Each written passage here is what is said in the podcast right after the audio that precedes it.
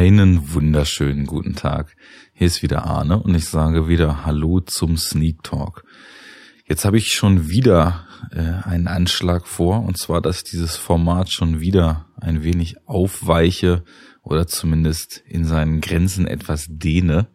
Eigentlich sollten das ja kurze spoilerfreie Reviews zu Kinofilmen, möglichst vor deren Start oder um deren Start herum sein.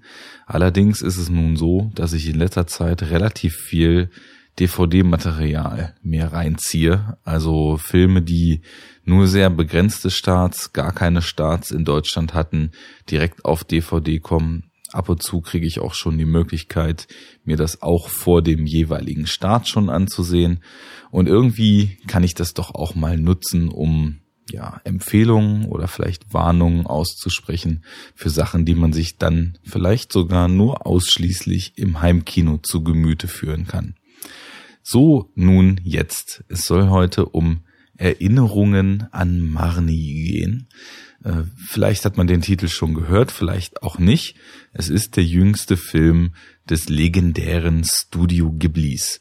Jeder, der Animationsfilme vielleicht über Disney und Pixar hinaus mal einen Blick riskiert hat, wird zwangsweise auf diesen Namen gestoßen sein, denn das Studio Ghibli ist für einen Kracher nach dem nächsten verantwortlich.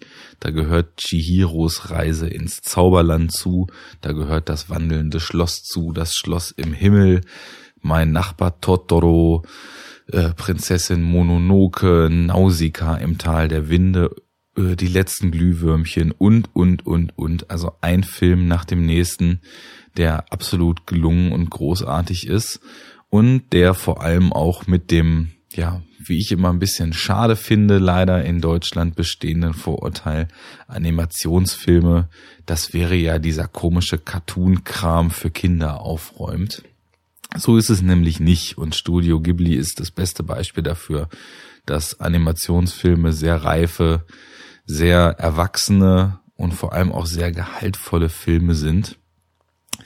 Dieser Erinnerung an Mani ist in Japan in 2014 rausgekommen, hat, glaube ich, und da bin ich mir jetzt wirklich nicht ganz sicher, in Deutschland letztes Jahr einen sehr, sehr, sehr, sehr begrenzten Kinostart gehabt. Also da muss man, glaube ich, schon ah, in einer der absoluten Metropolen gelebt haben, um die Möglichkeit zu bekommen, diesen Film dann tatsächlich auf der Leinwand zu sehen und kommt nun oder ist nun vor ein paar Tagen für das Heimkino erschienen in einer schönen Box, die sich also auch vom Design wunderbar in die anderen Studio Ghibli Veröffentlichungen eingliedert. Das macht ja äh, Universum ganz schön, dass die wirklich alle in einheitlichem Layout rauskommen, so dass man eben die großartigen Filme dieses großartigen Studios dann eben auch gemeinsam in großartigen Editionen, die auch wirklich vom Bild her und vom Ton her wundervolle Qualität aufweisen, genießen kann.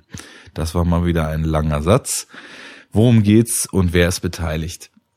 Entgegen der Vermutung, die bei jedem Studio Ghibli-Film ja erstmal sich aufdrängt, dass Hayao Miyazaki hier die Finger mit im Spiel hat, der für die meisten der vorhin genannten großartigen Filme sich verantwortlich zeichnet und eigentlich so das Zugpferd ist, das man häufig direkt mit Studio Ghibli gleichsetzt, ähm, hat diesen Film eben jemand anders gemacht. Und zwar ist das Hiromasa Yonebayashi, ein, äh, also der den Film geschrieben und inszeniert hat, äh, ein Regisseur, den man schon als Animatoren ähm, ja mitbeteiligt bei einigen der Ghibli-Filme äh, hat erleben können, also von Prinzessin Mononoke über Chihiros Reise war als Animator dabei, als Zeichner, hat aber auch bei Sachen wie Jinro und so weiter Credits als Animator. Insofern kein unbeschriebenes Blatt. Das war jetzt allerdings erst nach Arietti, die wundersame Welt der Borger, der ja dann im Drehbuch auch äh, von Miyazaki noch mitgeschrieben wurde und soweit ich weiß auch produziert wurde. Nach diesem Film ist nun Erinnerung an Mani die zweite Regiearbeit von Hiromasa Yonebayashi und sie ist sehr gut. Boom, Fazit vorweggenommen. Ähm, ich habe vorhin schon gesagt, dass ich es schade finde, dass in Deutschland Animationsfilm immer mit Kinderfilm gleichgesetzt wird. Und dieser Film ist nun wirklich das Paradebeispiel dafür. Worum geht's? Es geht um die zwölfjährige Anna, die an schwerem Asthma erkrankt ist und sich als totale Außenseiterin fühlt. Der Film eröffnet mit dem Satz, es gibt den Kreis des Lebens, äh, diese Leute da hinten, dann äh, geht eine Einstellung auf die anderen spielenden Kinder, die fröhlich miteinander interagieren und während der Schulzeit gerade mit dem Lehrer quatschen. Diese Leute sind in dem Kreis, ich bin außerhalb des Kreises, ich hasse mich. Ähm, das ist schon mal erstmal eine krasse Nummer und deutet auf jeden Fall direkt an, in welche Richtung dieser Film geht. Also sie ist absolute Außenseiterin und soll zur Genesung ihres Asthmas aufs Land geschickt werden. Ähm, man kriegt mit, das Verhältnis zu ihrer Mutter ist irgendwie seltsam. Es ist nicht ihre leibliche Mutter. Und dieser, diese Tante und dieser Onkel, zu denen sie geschickt wird, es sind Menschen, die sie nur als Kleinkind mal getroffen hat, gar nicht wirklich kennt.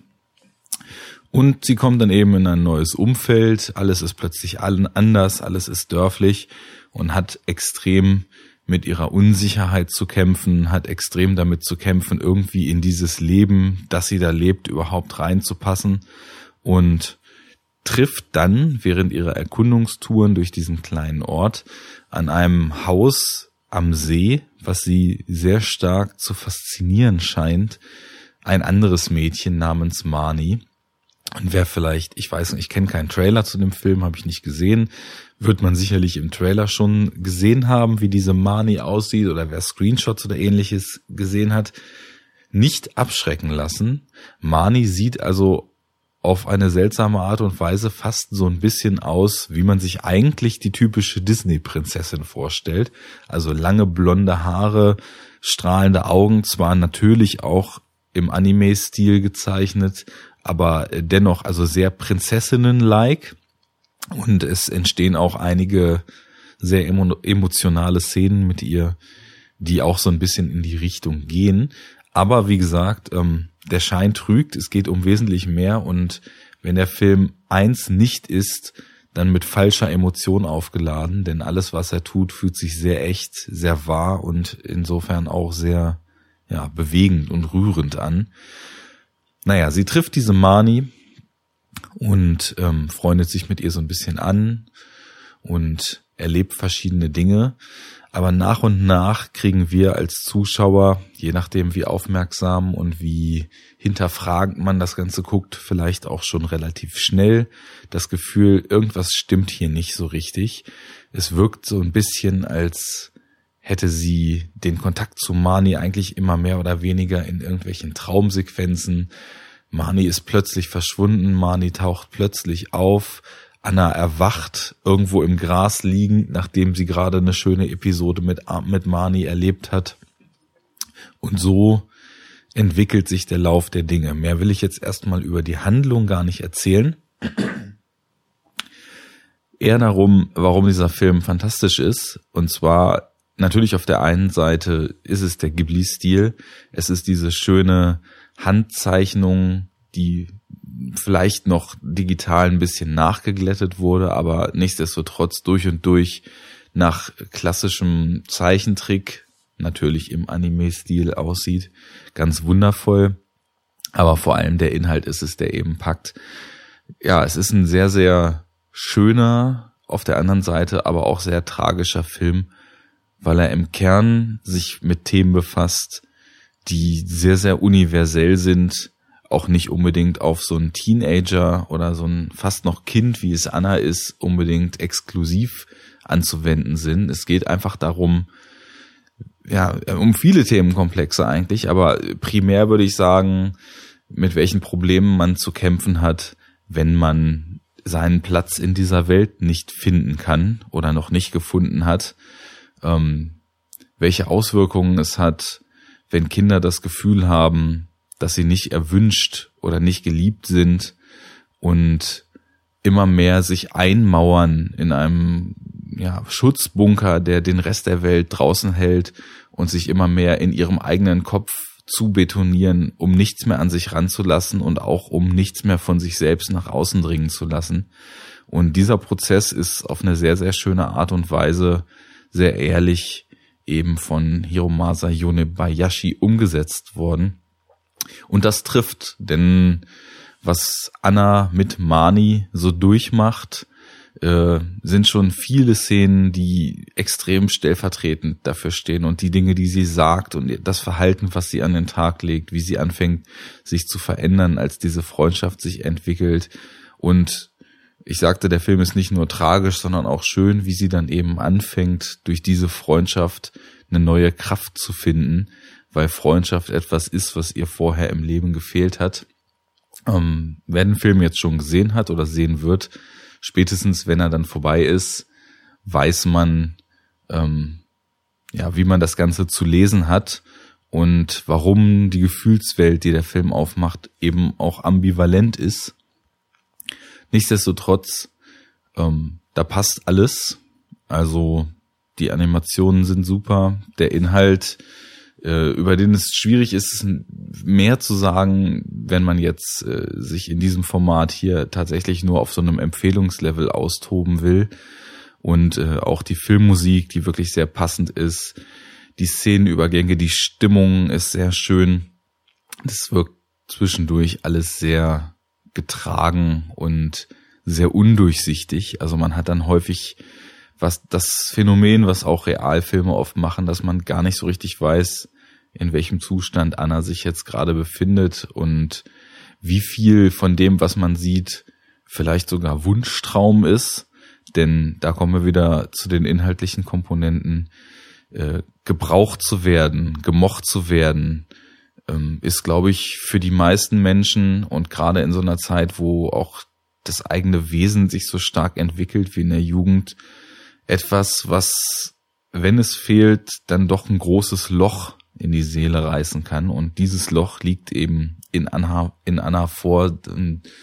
Diese Freundschaft beginnt nach und nach das eben äh, zu reparieren. Insofern ist es wirklich schön, was man da auch für psychologische Prozesse im Laufe dieses, ich glaube, hundertminütigen Films beobachten kann.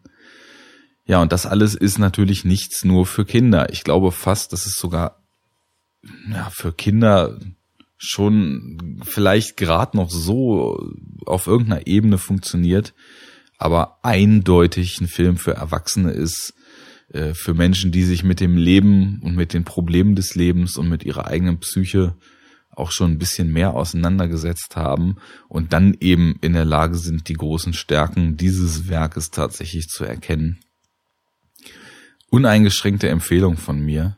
Vor allem, wenn man sich mit den japanischen Anime-Filmen des Studio Ghiblis noch nicht befasst hat, dann vielleicht einfach mal reinschauen, wobei dann man natürlich erstmal die ganz großen Zugpferde empfehlen müsste. Ähm, guckt euch einfach irgendwas aus dem Studio Ghibli an und nutzt die Gunst der Stunde, auch Erinnerungen an Mani euch mal anzusehen. Denn ich selbst fand es jetzt schön, der Film ist im Vergleich zu vielem, was Miyazaki auch gemacht hat, was ich alles großartig finde, sehr auf dem Boden geblieben. Es, ist, es wirkt sehr, sehr real und sehr greifbar und weniger ja symbolisch, allegorisch und äh, märchenhaft, wobei der märchenhafte Aspekt definitiv auch hier nicht vom Tisch zu wischen ist, aber es ist wirklich einfach eine kleine, intime, persönliche, menschliche Geschichte, mit der die meisten Leute, die nicht emotional vollkommen äh, verkrüppelt sind, sage ich jetzt mal etwas, äh, etwas äh, provokant, vielleicht was anfangen können sollten. Ich weiß es nicht. Ich fand den großartig und empfehle jedem mal reinzuschauen. So viel von mir dieses Mal. Das war wieder Sneak Talk.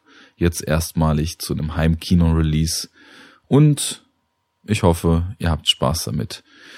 Guckt Filme, geht ins Kino, guckt DVDs, kommt auf enoughtalk.de, kommentiert da mal, wie ihr den Film mochtet oder nicht mochtet.